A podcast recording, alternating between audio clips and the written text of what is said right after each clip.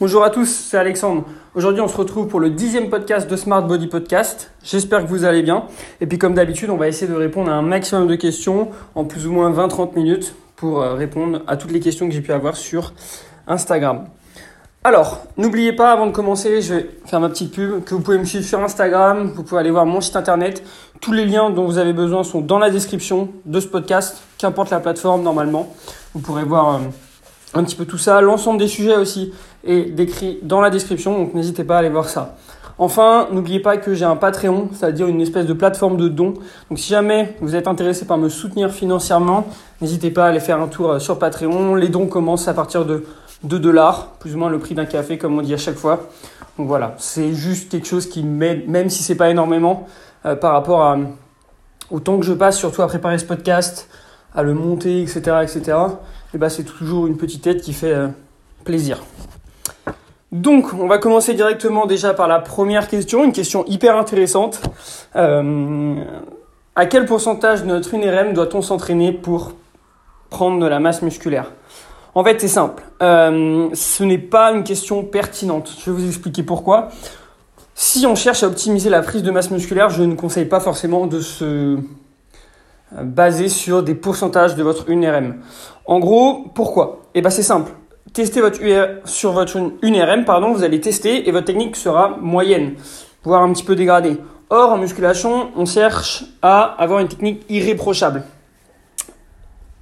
avec un mouvement entre guillemets robotique, en appliquant une tension mécanique optimale, donc en contrôlant au maximum notre mouvement. Donc par rapport à ça, on comprend bien que euh, c'est pas forcément intéressant de euh, travailler par rapport à une RM. De plus, il y a d'autres raisons. Travailler par rapport à votre UNRM n'a pas forcément d'intérêt, puisque le but c'est de progresser. Il y a de grandes chances que vous travaillez par exemple à 70% pour euh, 12 reps, 10-12 reps, euh, et que la semaine d'après, bah, c'est soit trop light. Et si vous restez là, eh ben, il n'y a pas forcément d'intérêt. Donc c'est pour ça que moi je ne conseille pas forcément de travailler à des pourcentages parce qu'en fait on, cherche toujours cette progression et donc euh, bah, c'est plus forcément des pourcentages si on cherche à progresser. De plus, certains sont plus forts sur des séries longues et d'autres sur des séries courtes en fonction euh, bah, du système nerveux et de la typologie des fibres musculaires. Certains vont avoir des fibres rapides donc ils vont être très forts sur des séries courtes, on verra on va dire sur du euh, 5 reps et moins et puis d'autres ça va être sur des séries longues, sur du 8-12 reps. Donc il y a certaines personnes par exemple quand ils vont calculer leur 1RM euh, ils vont euh, être pas forts, pas très forts. Et en fait, quand ils vont faire un pourcentage pour, par exemple, pour être sur des séries longues, donc on va dire à 70-75%, et en fait, ils vont faire beaucoup plus de répétitions que ce qui était prévu. Parce que sur des séries longues, ils sont plus forts. Et quand ils testent leur INRM, bah, du coup, ils sont pas du tout forts. Et il y en a, c'est l'inverse. Ils vont être très forts sur des séries euh, très courtes, donc par exemple sur une INRM.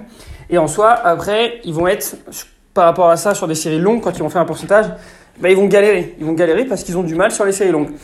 Et je peux prendre l'exemple d'une personne que je coach, que je dirais que c'est Florian. Ouais, Florian. Euh, désolé, j'ai douté. Euh, oui, Florian. Du coup, lui, il est, il est très très très très fort sur les séries courtes. Donc on va dire en dessous les 4 reps. Euh, ouais, ça va être sur du 3, 2 reps. Il est très à l'aise, très fort. Mais dès qu'on va passer sur du 5, 6 reps, là, ça va être beaucoup plus compliqué pour lui. Et après, bah, pareil, on descend on descend au fur et à mesure, plus ça devient difficile. Et pour vous donner un point de comparaison, euh, Florian, sur des séries courtes euh, par rapport à moi, je vais le comparer par rapport à moi, il est très très très très fort, euh, vraiment hyper fort, il doit me mettre beaucoup de kilos dans la tête. Mais quand il part sur des séries longues, eh ben, je me rapproche de lui au niveau de mes performances. Et ça c'est fou quand même, parce que moi je suis quelqu'un qui est plus fort sur les séries longues, c'est-à-dire on va dire sur du 6-10 reps, alors que lui c'est l'inverse. Et du coup, la différence, elle est plutôt euh, impressionnante. Et on se rejoint, euh, on se rejoint comme ça en fait. Donc voilà, pourquoi du coup il ne faut pas travailler avec des pourcentages? On peut travailler sur des pourcentages à partir du moment où on est sur un travail de force cyclé et que l'on cherche tout simplement à, progresser, mais c'est différent, c'est totalement différent. On m'a aussi demandé du coup de parler des montres connectées. Alors, pour les montres connectées, j'en ai déjà parlé probablement. Euh, mon seul conseil, c'est de ne pas vous baser sur le total calorique qu'elles vous indiquer, que vous avez brûlé, mais de tout simplement le garder comme repère. C'est-à-dire que ne croyez pas ce qu'elle ce qu'elle va vous dire, mais gardez ça comme repère. Donc si par exemple, un jour elle vous dit que vous avez brûlé 2000 calories et le lendemain 2500, bah, c'est tout simplement que vous avez bougé plus. Mais ça ne veut pas dire que vous avez vraiment bougé 2500 calories, enfin, euh, brûlé 2500 calories. Donc juste ça. On l'utilise comme repère, mais on ne l'utilise pas comme chiffre absolu. Et c'est un petit peu euh, comme les calories qu'on va brûler sur le cardio, on ne les utilise pas comme chiffre absolu, mais on les utilise comme repère pour éventuellement chercher à progresser, à augmenter notre dépense, etc. etc. Euh, une autre question qui est plutôt intéressante, c'est comment gérer sa nutrition à l'étranger. Alors, j'aurais pu dire que j'allais prendre mon exemple personnel parce que, comme certains le savent, j'ai voyagé plus ou moins 4 mois, 4-5 mois en Asie, euh, mais j'ai pas été un exemple. Euh, ça dépend des pays en fait, sur comment gérer euh, la nutrition. Je pense que euh, si on part sur des pays comme Asie, un petit peu comme road trip, comme j'ai pu faire, c'est-à-dire où on bougeait tous les 2-3 jours, là c'est très compliqué de gérer sa nutrition. Mais l'entraînement par contre c'est possible de le gérer. Et ça j'insiste vraiment, c'est que on peut s'entraîner partout dans le monde comme on veut. Pour vous donner mon exemple, hein, comme je vous l'ai dit, je suis parti en Asie, donc dans des pays assez pauvres, et j'ai trouvé des salles tout le temps. Vraiment tout le temps, tout le temps, tout le temps. Même sur des îles de 200 habitants, il y avait des salles donc il y a toujours moyen de trouver une salle. Après, parfois, vous devrez marcher peut-être 20 minutes, des fois 30, mais vous trouverez une salle. Et c'est pas du tout un, souci. Euh, surtout qu'en plus, ça dépend des pays, mais si c'est un pays pauvre, les salles ne sont pas vraiment chères. Après, bien sûr, on est tombé aussi sur des salles à 45 dollars la séance, ce qui fait très cher, mais il y a toujours à côté des options beaucoup moins chères, à la limite 1 euro la séance, avec euh, la bouteille d'eau qui vous est fournie, la serviette qui vous est fournie, etc. etc. C'est vrai que par rapport à ça, on est très en retard en France, euh, parce que des fois, certaines salles n'acceptent même pas les séances individuelles, enfin une par une, alors que là-bas euh, c'était assez facile. Bref, par rapport à ça, euh, la nutrition. La nutrition c'est beaucoup plus compliqué, mais je vais pouvoir te donner quand même les petites astuces que je donne aux personnes que je coach quand ils partent en voyage. La première chose que tu dois savoir, c'est qu'il ne faut pas te frustrer ou te restreindre trop. Tu pars en voyage, c'est pas, euh, c'est probablement pas quelque chose qui va durer des mois, ou si c'est le cas, bah du coup là, il va falloir peut-être faire plus attention, mais si c'est deux, trois semaines max, bon bah tu peux facilement réussir à gérer et limiter les dégâts. Bien sûr, tu ne progresseras pas pendant cette période, mais c'est pas forcément l'objectif. Le but, c'est de limiter la casse, entre guillemets, et de te faire plaisir surtout. Donc, mon plus grand euh, conseil, ça va être de limiter les calories là où tu peux et de maximiser les protéines là où tu peux. Qu'est-ce que ça veut dire? Tout simplement, par exemple, quand tu pars en voyage, le petit déjeuner, souvent, c'est là où on peut le plus gérer nos repas. Parce qu'on n'est pas au restaurant, on est peut-être à l'hôtel, buffet ou des choses comme ça. Dans ce cas-là, tu vas maximiser les protéines et limiter tes glucides et tes lipides. Pourquoi? Parce que tu sais pas de quoi est fait le reste de la journée. Il y a de grandes chances que tu manges à l'extérieur, midi et soir, et donc que tu manges des repas peut-être un tout petit peu plus caloriques. Et dans ce cas-là, c'est assez simple. Il faut tout simplement eh ben, prévoir ça en limitant les glucides et les lipides le matin. Comme ça, on essaie d'avoir par exemple que des protéines. Ça peut être des blancs d'œufs ou alors tout simplement des œufs. Euh, ça fait un peu plus de lipides, mais bon, ça va. Après, il y a souvent du jambon, par exemple, du blanc de dinde, des choses comme ça du fromage blanc, et on peut toujours réussir à s'en sortir en mettant peut-être un petit peu de fruits aussi pour, euh, pour avoir un peu plus de satiété. Et on a un petit déjeuner qui est plutôt bien équilibré, pas si calorique que ça, et puis riche en protéines. Ensuite, je te conseille de bien boire et de bien dormir. Pourquoi? Parce que la déshydratation entraîne la faim et le fait de pas bien dormir augmente la faim aussi. Donc on fera bien attention à ça. Euh, boire avant le repas, ça peut être aussi quelque chose qui est intéressant. Pourquoi? Parce que ça va te remplir le ventre. Attention, ça peut aussi causer des problèmes de digestion et c'est pas optimal forcément pour la digestion. Mais si tu sais que tu es quelqu'un qui a tendance à manger fortement, trop manger, par exemple si c'est un buffet ou des choses comme ça, là je te conseille éventuellement de boire avant quand même. Euh, même si c'est pas optimal au niveau de la digestion, il vaut mieux ça que, bah, que tu surmanges trop de calories et que ça parte en, en cacahuète. Donc par rapport à ça, boire avant un repas, ça peut être intéressant. Ensuite, manger lentement. Pourquoi? Parce que plus on mange lentement, plus le signal de satiété va venir. Je crois que c'est plus ou moins 20 minutes, ce qui fait 20-30 minutes, ce qui fait que si une personne mange euh, très vite, elle va avoir tendance à manger plus que ce dont elle aurait réellement besoin. Et du coup, elle va pas ressentir la faim de suite. Et il faut savoir que la faim, c'est le plus important. C'est ce qui va réguler votre poids. Donc c'est pour ça qu'il faut aussi écouter votre faim sur le reste de la journée. Si par exemple vous avez faim à 16 heures et qu'à côté vous êtes bien hydraté, que vous avez bien dormi, etc., etc., c'est probablement que vous avez besoin de manger. Donc ça peut être intéressant de manger, je sais pas, un fruit euh, en fonction du reste de votre journée aussi. Si vous n'avez euh, pas énormément mangé sur le reste de votre journée, vous pouvez manger quelque chose d'un petit peu plus calorique. Ensuite, euh, deux choses qui sont importantes, c'est être raisonnable et faire attention aux quantités. C'est-à-dire que si vous mangez un repas plaisir le midi, par exemple, quelque chose qui est plus calorique, et eh ben on va réguler le soir en prenant un repas qui est un petit peu plus light au niveau des calories, ou inversement. Et puis, faire attention aux quantités. Vous n'êtes pas forcément obligé de vous resservir, vous pouvez manger de tout. Ça, c'est vraiment quelque chose qui est important, mais on fera juste attention aux quantités. Voilà, donc ça, c'est mes, mes conseils. Euh, un repas plaisir, entre guillemets, par jour, ou alors un aliment plaisir par repas. ça peut être aussi quelque chose qui peut être envisagé. Par exemple, euh, si vous si vous restreignez sur le plat, euh, vous pouvez peut-être prendre un dessert un tout petit peu plus plaisir. Voilà, des, petites choses comme ça et au final ça se régule. Il y a de grandes chances hein, que si vous êtes en voyage, vous marchez énormément aussi. Donc euh, tout ça, ça, s'équilibre et au final on arrive fortement à limiter la casse. Voilà, donc j'espère t'avoir aidé hein, par rapport à, ta question. C'était un petit peu long de, répondre à tout ça, mais c'est l'ensemble des, des, petites astuces que je peux donner à chaque fois pour que les personnes bah, limitent la casse quand elles partent en voyage. Ensuite, j'ai pris 2 kilos suite à un cheat meal. Euh, Est-ce que c'est du gras? Non, c'est de l'eau. Euh, pas de panique par rapport à ça. Hydrate-toi un tout petit peu plus que d'habitude sur les, prochains jours. Fais attention à ce que tu manges et le poids va redescendre et revenir à la normale sans souci. Euh, j'ai 15 ans et je fais des crises d'hyperphagie. Comment faire? Oula, c'est complexe. Euh, mon conseil, c'est de te faire aider par un médecin. Un coach, il faudrait attendre que tu sois plus âgé, 16, 18 ans, je pense, au maximum. Mais ouais, là pour l'instant, c'est trop jeune t'es adolescente, il faut vraiment faire attention parce que là c'est là aussi où ton corps euh, où ton corps change. Donc si à côté tu fais tu te sous-alimentes puis tu fais des crises d'hyperphagie, à mon avis c'est pas très bon pour ta santé et tu risques de développer des carences et éventuellement du coup euh, poser problème dans ton adolescence. Ça peut être éventuellement euh, apparition des règles plus tard. Bon là à 15 ans généralement c'est déjà fait hein. Euh, mais ça peut être aussi le fait de grandir un petit peu moins que ce que tu aurais dû grandir. Donc fais vraiment attention à ça. Je te conseille d'aller voir un médecin et de traiter avec lui pour voir ce qu'il te conseille. C'est quelque chose qui est primordial, je pense, à cet âge-là surtout.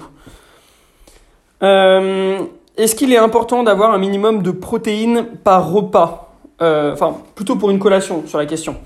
Euh, oui, je dirais. Pour optimiser la synthèse des protéines, ce qu'il est dit selon les études, c'est que 0,24 g à 0,4 g par kilo de poids de corps, ce serait ce qui serait optimal pour euh, optimiser la synthèse des protéines. Donc euh, voilà, on parle plus hein, de 0,4. Donc voilà, ça coûte pas grand chose à, à faire. Si par exemple la personne euh, pèse 80 kg, bah, ça fera un petit peu moins de 40 grammes, peut-être 30, 35, je sais pas exactement. Mais voilà, c'est assez facile à avoir. Et c'est pour ça que moi je conseille à chaque fois, hein, sur chaque repas, d'avoir une source de protéines. Si on a une source de protéines à chaque fois, on, arrive facilement aux 0,4 grammes par, par kilo, à moins de faire 100 kg. Et dans ce cas-là, il va falloir manger un petit peu plus. Mais même à 100 kg, ça fait que 40 grammes. Ce qui en soi n'est pas. Euh, enfin, c'est assez facilement euh, atteignable, par exemple en prenant une scoop et de whey. Ça suffit. Donc oui, on essaie d'avoir des protéines à chaque fois. Après, est-ce que c'est hyper important? Oui, non. Euh, pareil, hein, si on peut optimiser les choses de 2%, autant le faire. Mais après, ça va dépendre aussi des gens. Ensuite, on va parler de cycler sa progression. Est-ce que c'est important? Oui, c'est important. Il faut faire attention à ce qu'on fait. C'est-à-dire que pour moi, euh, il faut pas être bête et il faut prévoir ce qu'on va faire sur les semaines plus ou moins qui suivent, notamment au niveau de son entraînement. Par exemple, je vais pas passer de 2,5 en 2,5 kg bêtement. Je vais savoir ce que je vais faire déjà là dans une ou deux semaines suivant mes mouvements. Par exemple, je vais prendre mon développé couché. Je sais que moi, actuellement, dans mon cycle, j'augmente mes charges de 1 kg chaque semaine et je match le nombre de répétitions. Mais pour l'instant, ça passe. Mais il y aura un moment où ça passera plus. Il faudra que je change plus ou moins ma manière de faire. Et peut-être que le but, ce sera de gagner une répétition par série, puis encore une répétition par série, puis d'augmenter la charge, puis de refaire, de augmenter de, une répétition chaque semaine, euh, donc le faire pendant deux semaines, puis augmenter la charge, etc., etc. Donc c'est très important de cycler sa progression, ne pas se cramer aussi, ça c'est quelque chose qui est important, surtout sur les gros exercices, c'est-à-dire que euh, des fois on va toujours chercher à, à donner le max, mais c'est pas forcément intéressant. Des fois atteindre son objectif qu'on se fixe est largement, euh, largement pertinent, dans le sens où, bah, par exemple, je vais prendre un exemple d'un squat, on est à 60 kg, euh, on fait 8 reps, la semaine prochaine on va passer à 61. On sait qu'on veut faire 8 reps. Euh, ça passe. Certaines personnes vont tenter la 9 d'autres vont s'arrêter à la 8 Je pense que ça peut être plus pertinent de s'arrêter à la 8 d'avoir rempli son objectif, donc d'avoir une surcharge, de progresser, et de pas s'être cramé. Parce que imaginons la neuvième est un RPE très élevé et qu'elle vous crame, et ben pour la suite, il y a de grandes chances que vos performances sur les séries 2 et 3 par exemple, ou 2, 3, 4, descendent parce que vous êtes cramé. Donc des fois, il vaut mieux en garder en réserve, euh, se contenter de, de progresser, donc d'avoir une surcharge, et puis euh, bah, continuer comme ça. Ça sert à rien de des fois de chercher à progresser trop vite. Euh, le but c'est de toujours y aller lentement et tant qu'il y a progression, il y a progression. Donc autant continuer et ne pas se cramer parce que aussi vos articulations ne sont pas forcément prêtes des fois à progresser euh, trop vite. Donc faites attention à ça, c'est quelque chose qui est important. Après pour cycler sa progression, l'isolation, bon, c'est pas forcément pertinent, mais sur les gros exercices, ouais, faites attention à bien cycler votre progression. Euh, y aller progressivement, savoir ce que vous allez faire sur peut-être la semaine 2, semaine 3, semaine 4, semaine 5 de votre programme. Et euh, normalement, tout doit passer si vous avez bien cyclé votre progression. Euh, on m'a parlé aussi du développé couché et du pontage, notamment avec un mal de dos. Alors, si vous avez mal de dos lorsque vous pontez au développé couché, c'est probablement que, vous ne serriez pas vos abdos ni vos fessiers. Une erreur que 90% des gens font, hein, c'est qu'ils ne serrent pas leurs fessiers. Donc, ce que je vous conseille, c'est tout simplement de bien, bien, bien contracter vos fessiers. C'est hyper important, ça vous permet d'être fort en plus, puis ça vous permettre de euh, protéger votre dos, tout simplement. Question suivante. Quelle est la répartition idéale en termes de pourcentage pour la perte de gras La répartition des macros Il euh, n'y en a pas. Il n'y en a pas. Donc c'est impossible que je te réponde. Ça va dépendre de beaucoup de choses, notamment des préférences personnelles, euh, du sport que tu fais, de ton activité physique, de tes antécédents. Euh, donc c'est compliqué de te dire. je dirais pour les protéines, je dirais 1,8 g à 2,2 g. Pour euh, les lipides, je dirais 0,8 g par kilo hein, à 1 g environ. Et puis reste en glucides. Bon, là, c'est vraiment basique, hein, mais on, ça varie beaucoup plus que ça en réalité. Donc c'est très compliqué et c'est mieux du coup de travailler avec des chiffres précis plutôt que des pourcentages selon moi. Et après, pareil, ça se personnalise. C'est pour ça aussi que du coup, euh, ça fait aussi partie des coachings. Et si c'était si facile que ça, entre guillemets, à trouver ce qui était optimal pour nous, euh, ce serait ce serait étonnant. Mais de manière générale, je conseille euh, d'avoir un minimum de lipides personnellement et de maximiser les glucides parce que c'est ce qu'il y a de plus important en bah, musculation tout simplement. Si ta pratique c'est la musculation, bien sûr. Euh, question suivante, peut-on travailler les abdos après le petit déjeuner? Alors, pas forcément pertinent selon moi, autant les travailler avant le petit déjeuner. Euh, je pense que si tu travailles les abdominaux et que tu as le ventre qui est plein, c'est probablement pas la meilleure idée. Donc ce que je te conseille, c'est simplement euh, de euh, les travailler avant plutôt qu'après. Parce que dans tous les cas, s'entraîner avec le ventre plein n'est pas forcément pertinent. Surtout les abdominaux, tu risques tout simplement de vomir ton petit déjeuner. Donc fais l'inverse. Le meilleur exercice pour les fessiers, à part le squat, le soulevé de terre. Aussi simple que ça. Soulevé de terre, c'est le meilleur exercice pour moi pour les fessiers. Euh, après, il y a plusieurs variantes. Ça peut être le sumo, ça peut être le classique, ça peut être le romanian, euh, etc., etc. Mais voilà, soulever de terre. De toute façon, euh, ou fente. Fente aussi, c'est bien. De toute façon, hein, pour vous donner un exemple, en musculation, si vous aviez trois exercices à surveiller pour le bas du corps, ce serait squat, deadlift, fente. Et après, bah, à chaque fois, c'est des variations qui, qui viennent. La presse, c'est une variation du squat. Le hack squat, c'est une variation du squat. Le soulevé de terre, il y a plusieurs variations. Les fentes, pareil, il y a les fentes pieds surélevés, etc., etc. Mais en gros, ça va être la base de votre entraînement. Après, ça peut être des variations, mais c'est la base de votre entraînement, tous ces, tous ces mouvements. Donc, je dirais terre et fente. Euh, et là, tu as un entraînement qui est complet et qui risque de te détruire. Mais c'est exactement ce qu'on veut. Mon top 3 des compléments alimentaires. Euh, très simple. Caféine, créatine, whey. Alors, je vais, euh, je vais détailler un petit peu.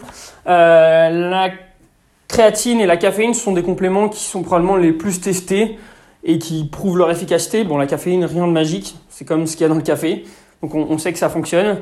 Euh, donc ça pour moi c'est un complément qui est hyper bien en pré-entraînement. Pas tout le temps bien sûr, mais avant mes grosses séances par exemple j'en prends. Je trouve ça intéressant. Euh, après ça va dépendre aussi, euh, ça va dépendre de chacun.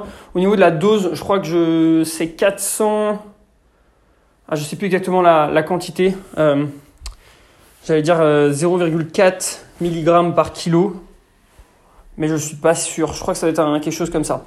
Je pourrais éventuellement euh, euh, vous détailler ça en MP si les personnes sont intéressées, mais je crois qu'il me semble que c'est ça la dose qui est recommandée, ou qui semble être la plus optimale selon les études.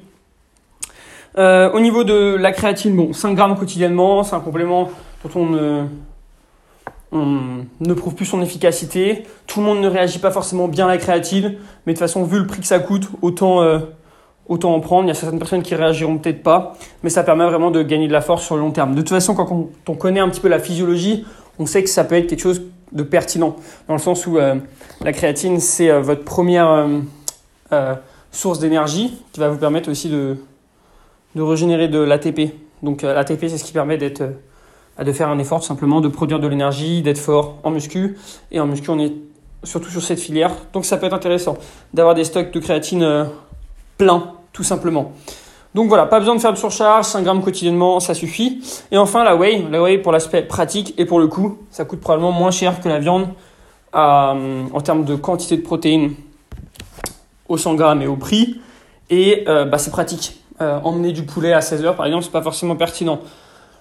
Mettre de la whey dans un pancake, c'est très facile. Prendre un shaker de whey au travail, c'est très facile aussi. Même s'il y a les gens qui jugent, probablement. Mais voilà, la whey pratique et pas cher. Ensuite, euh, ma collation, du coup ça revient un petit peu sur ce que j'ai dit tout à l'heure, ma collation est faible en protéines, euh, mais elle contient des lipides et des glucides. Est-ce que c'est un problème? Non. Pourquoi ça en serait un? Euh, Mais comme je l'ai dit tout à l'heure, c'est pas optimal pour l'optimisation de la synthèse des protéines. Mais il n'y a rien de grave à ça. Si ça ne te convient pas, le plus important ça reste l'adhérence. Donc si tu préfères, toi personnellement, pas avoir de protéines dans ta collation, c'est pas grave. N'en mets pas, tout simplement. Après, ça va dépendre de ton niveau. Pour moi, plus on augmente en termes de niveau, plus ça va être intéressant de faire les choses parfaitement parce que plus ça va être difficile d'avoir des résultats aussi. Donc euh, si on peut optimiser les choses de 5%, 3 4%, je sais pas exactement, mais bah autant le faire. Autant le faire parce qu'à un moment ça devient très difficile de voir des résultats.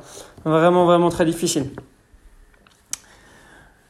Comment gérer la diète flexible euh, C'est simple. Utiliser, MyFitnessPal, se donner un objectif de macro, respecter, respecter cet objectif, voir comment tu réagis à cet objectif par rapport à ton objectif, donc si c'est perdre du poids, prendre du poids, et adapter en fonction de ça. Ensuite, une règle pour moi qui est très importante, c'est tout simplement essayer de manger le plus sain possible. Et j'insiste vraiment sur ça. Je vois aussi beaucoup en ce moment la diète flexible, des gens qui mangent un petit peu n'importe quoi. Euh, je suis pas forcément pour. Pour moi, la diète flexible, c'est euh, le fait de, de, tout simplement varier ses sources de glucides et ses sources de lipides, euh, de protéines aussi d'ailleurs. Hein. Mais essayer au maximum de rester dans des aliments sains.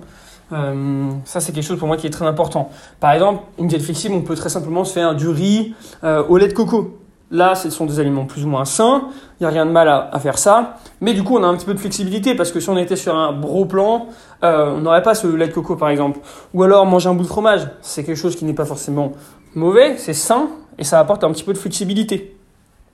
Voilà, c'est pour moi qu'il faut, c'est en ça qu'il faut faire la diète flexible, mais c'est pas une raison pour manger euh, des glaces euh, sur vos porridge avec 4 chocolats et manger ça n'importe quoi alors que vous êtes en déficit calorique et que vous, que vous vous plaignez d'avoir faim. Ne faites pas ça, s'il vous plaît. Essayez de manger un maximum d'aliments sains, parce que ce sont des aliments qui, sont souvent peu caloriques, qui vont vous aider au niveau de la satiété et euh, qui vont vous emmener des vitamines, des minéraux, de l'hydratation, des fibres et qui vont vous permettre tout simplement d'être en bonne santé, de ne pas avoir de coups de barre dans votre journée et d'être performant. La diète flexible, c'est bien, mais pensez aussi performance et pensez aussi santé. Pour moi, c'est quelque chose qui est très important. La santé, bien sûr qu'on n'en a qu'une. Euh, même si on fait du sport, même si on bouge quotidiennement, est-ce qu'aller manger euh, autant de chocolat, par exemple, que certaines personnes font, c'est intéressant? Ouais, je sais pas. Euh, est-ce que ça leur mènera à des problèmes plus tard? Probablement pas. Mais bon, pour moi, voilà, je, je prends toujours quelque chose de sain et euh, en tant que coach, la nourriture saine, pour moi, c'est quelque chose qui est basique. Mais je vous le répète, hein, un bout de fromage, c'est pas forcément malsain. Un bout de chocolat, c'est pas forcément malsain. Ça dépend quel chocolat, ça dépend quelle quantité aussi. Donc voilà. Euh, c'est quelque chose que je, voulais, euh, que je voulais préciser parce que je vois de plus en plus de gens euh, qui pensent que la diète flexible, c'est manger tout ce qu'on veut. Mais non, non, non, c'est pas manger tout ce qu'on veut la diète flexible. C'est essayer de manger le plus sain possible, mais bien sûr se faire plaisir. Et je vous conseille de vous faire plaisir le plus possible dans des événements sociaux, c'est-à-dire le fait de sortir avec votre copain, votre copine, le fait d'aller voir des amis. Là, utilisez la flexibilité. Par exemple, vous sortez avec des amis, vous avez envie de boire une bière, buvez votre bière.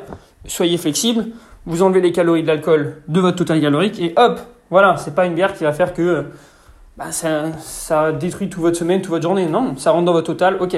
Mais vous l'avez utilisé pour un événement social, vous avez bien profité, vous êtes content et ça vous a fait du bien.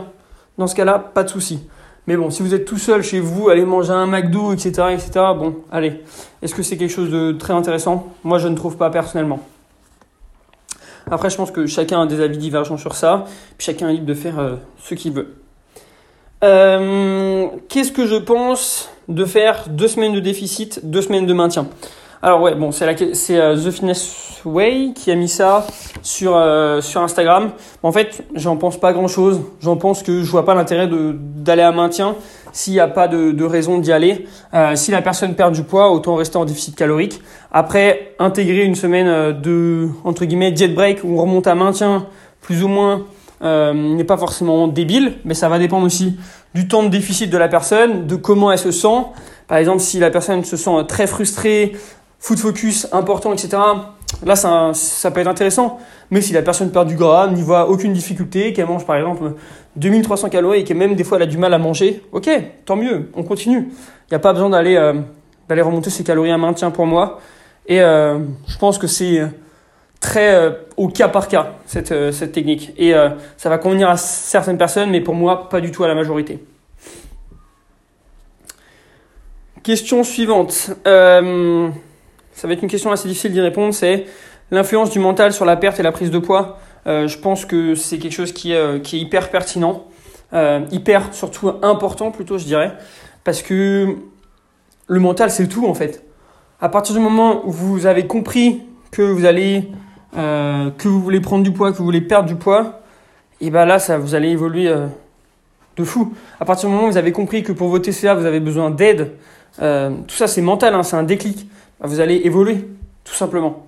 Euh, donc pour moi, le plus important, effectivement, c'est le mental. Et même euh, quand on voit le mental par rapport à ces entraînements, c'est pour moi aussi quelque chose qui est très pertinent. Il y a des personnes qui ont beaucoup de mal à forcer, c'est mental. Et du coup, elles mettent pas d'intensité dans leur entraînement. Elles auront beaucoup moins de résultats dans leur objectif, par rapport à leur objectif. Alors que d'autres vont très bien forcer, vont se donner à fond à la salle et eux auront plus de résultats. Donc le mental, en fait, est hyper important. Et j'allais revenir justement sur ça parce qu'on m'a posé une autre question. Euh, la plus grosse erreur en musculation que, je pourrais voir, c'est de toujours vouloir être sec. Et pour vous donner mon exemple personnel, je n'ai jamais autant progressé en musculation qu'à partir du moment où j'ai accepté de prendre du gras. Ou plutôt que j'ai compris qu'il fallait manger, en fait, pour évoluer. Parce que personnellement, quand j'ai perdu beaucoup de poids, 46 kilos environ, donc j'ai été, je suis passé de 106 à 60, donc j'ai commencé à muscu, mais moi, bah, au début, je vais pas vous mentir, hein, je mangeais rien du tout. Je mangeais euh, très peu de calories, 1800 euh, déjà, je crois que c'était énorme pour moi. Et euh, bah, j'évoluais pas en fait, mes performances n'évoluaient pas, j'étais nul, euh, le physique n'évoluait pas, j'étais nul. Et je me disais putain, je me donne et tout, je m'entraîne plein de fois, et bah, j'ai pas de résultat. C'est fou quand même. Donc après, bon, j'ai appris à forcer, etc. Je m'entraînais genre 6 fois par semaine. Je devais faire les abdos 30 minutes à chaque séance. Et en fait, j'ai compris que bah, tout ça, ça servait à rien. Ça servait à rien si à côté, je, je n'acceptais pas de manger. Donc j'ai commencé à manger. J'ai vu qu'en plus, je prenais pas forcément de gras. Mes performances augmentaient. Je me sentais bien. Je me sentais surtout mieux. Euh, pour tous les aspects de la vie. Hein, libido, par exemple. Aspect social. T'as plus envie de sortir, etc., etc plus d'énergie, moins de coups de fatigue. Et au final, j'ai vu que tout allait mieux, en fait. Et tout ça, ça part d'un déclic mental. À partir du moment, comme je vous l'ai dit, où j'ai compris qu'il fallait manger pour progresser, et eh ben tout simplement, j'ai évolué. Donc en soi, euh, je pense que c'est quelque chose qui est très important. Et d'ailleurs, pareil, pour revenir sur le mental, lors d'une perte de poids, c'est la même chose. Je n'arrivais jamais à perdre du poids avant d'avoir le déclic que j'ai eu. Et une fois que j'ai eu le déclic, bah, j'ai perdu 46 kilos en 6 mois. Donc c'est pour te donner un exemple de euh, l'importance en fait, du mental de la psychologie dans l'atteinte de vos objectifs. Et d'ailleurs, c'est pas pour ça, enfin c'est pas pour rien qu'il y a des préparateurs mentaux maintenant, ça se développe de plus en plus pour les athlètes de haut niveau. Pourquoi? Bah Parce que le mental, c'est quelque chose qu'on a découvert qui est hyper, hyper, hyper important. Donc ne négligez pas ça. C'est euh, quelque chose qui, qui doit être euh, pris en compte. Je vais prendre une dernière question, il m'en reste. Euh, J'ai pas eu le temps de tout faire. Plan alimentaire ou diète flexible Plan flexible. Je, je m'explique. En gros, personnellement, je suis plus partisan de quelque chose quand même qui reste plus ou moins stable dans notre alimentation et de varier euh, bah, de temps en temps. Par exemple, je vais prendre mon exemple personnel, je vais manger plus ou moins toujours le même petit déjeuner parce que bon, de manière générale, les gens ne changent pas forcément le petit déjeuner, et puis même des fois, ça peut nous arriver de changer. Il n'y a pas forcément de souci à ça. Si par exemple, euh, on fait un pancake ou un bowl cake, c'est plus ou moins la même chose. Un pancake ou un porridge, c'est plus ou moins la même chose. Il y a quasiment les mêmes quantités d'ingrédients, c'est juste la forme qui va changer. Et puis après, on peut changer par exemple le topping. Le topping, c'est ça euh, qui peut vous faire varier aussi. Par exemple, si tous les jours vous voulez manger des pancakes et que vous voulez changer votre topping tous les jours, ok, c'est nickel. Vous avez euh, plus ou moins quelque chose de fixe. Ensuite, il y a mon pré-entraînement. Mon pré-entraînement qui reste toujours le même, par exemple, pour moi, et ce que je vous conseille aussi de faire, c'est essayer de garder toujours la même chose. Et après, j'ai deux autres repas où là, je peux venir varier. Mon post-entraînement, c'est souvent la même chose aussi. Donc, c'est souvent euh, des légumes, du poulet.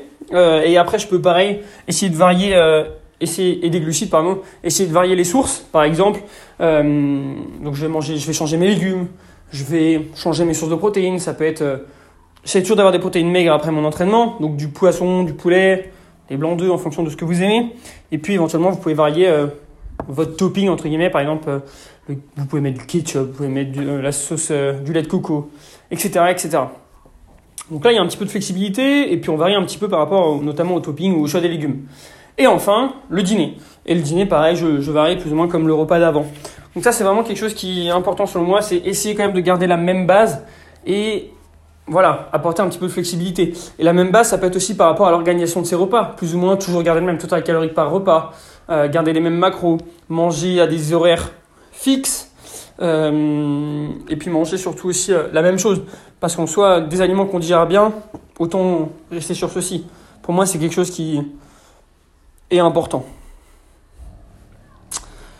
Donc voilà, après je sais que tout le monde ne va pas, enfin ça satisfait pas tout le monde un, un plan, plan, plan flexible, mais pour moi c'est probablement la meilleure des choses à, adopter. Donc ça permet un petit peu d'avoir le meilleur des deux mondes en fait. Euh, donc voilà. Bon, je vais terminer du coup par euh, vous parler de rapidement de moi, il n'y a pas grand chose à dire. Semaine dernière c'était ma semaine de décharge, euh, semaine qui m'a fait énormément de bien. J'ai pu me mettre un petit peu à l'écart de la salle, faire mes quatre entraînements, un petit peu de cardio, j'ai commencé un petit peu le cardio, puis comme je vous l'ai dit j'ai commencé le déficit. Donc voilà, après c'était hyper difficile pour moi la semaine dernière de suivre une diète, j'étais quasiment pas chez moi de la semaine. Du coup, euh, c'était complexe et euh, je vais pas vous mentir que j'ai pas forcément réussi à atteindre mes 2050 calories par jour. 2050 exactement, oui, c'est très faible. Euh, parce que je vais y aller agressif et, très rapidement. donc il y a des jours où j'ai probablement mangé plus, mais bon, je m'inquiète pas forcément plus que ça. J'ai repris entre guillemets la diète précise hier et au final, voilà, maintenant je pense que ça va aller. J'ai un petit peu moins de choses qui arrive ces derniers temps, ou alors c'est qu'un repas et je peux facilement gérer en, prévoyant suffisamment de calories. Donc voilà, maintenant l'entraînement il se passe hyper bien, j'ai fait ma première séance hier, PR sur quasiment tous les exercices, je le sentais pas forcément au début, euh, mais le coucher est hyper bien passé, le... les dips sont plutôt bien passés aussi par rapport à la charge que, que j'ai dû mettre, et donc euh, bah là je me sens hyper bien, euh, l'entraînement monte, aujourd'hui les, courbatures sont très présentes. Bon, c'est pas forcément étonnant après une semaine de décharge, mais euh, maintenant, bah, on reconstruit par rapport à, ce que j'étais, puis on essaie de monter au maximum le volume, voir jusqu'où je peux pousser euh, mes entraînements, 5, 4 semaines, en fonction de, comment je me sens. Vu que je suis faible en calories, bon, bah, j'ai pas forcément de doute. Hein. Au bout de 4-5 semaines, à mon avis, je vais être cramé. Mais bon, c'est euh, l'avantage aussi de se connaître, on verra bien comment je réagis, et puis si je peux pousser ou pas 5, 6, peut-être semaines, on verra bien.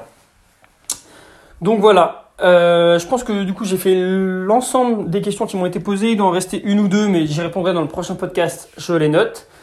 Euh, si vous avez aimé, ce podcast, n'hésitez pas à laisser un commentaire ou un j'aime. Ça fait toujours plaisir, ça m'encourage.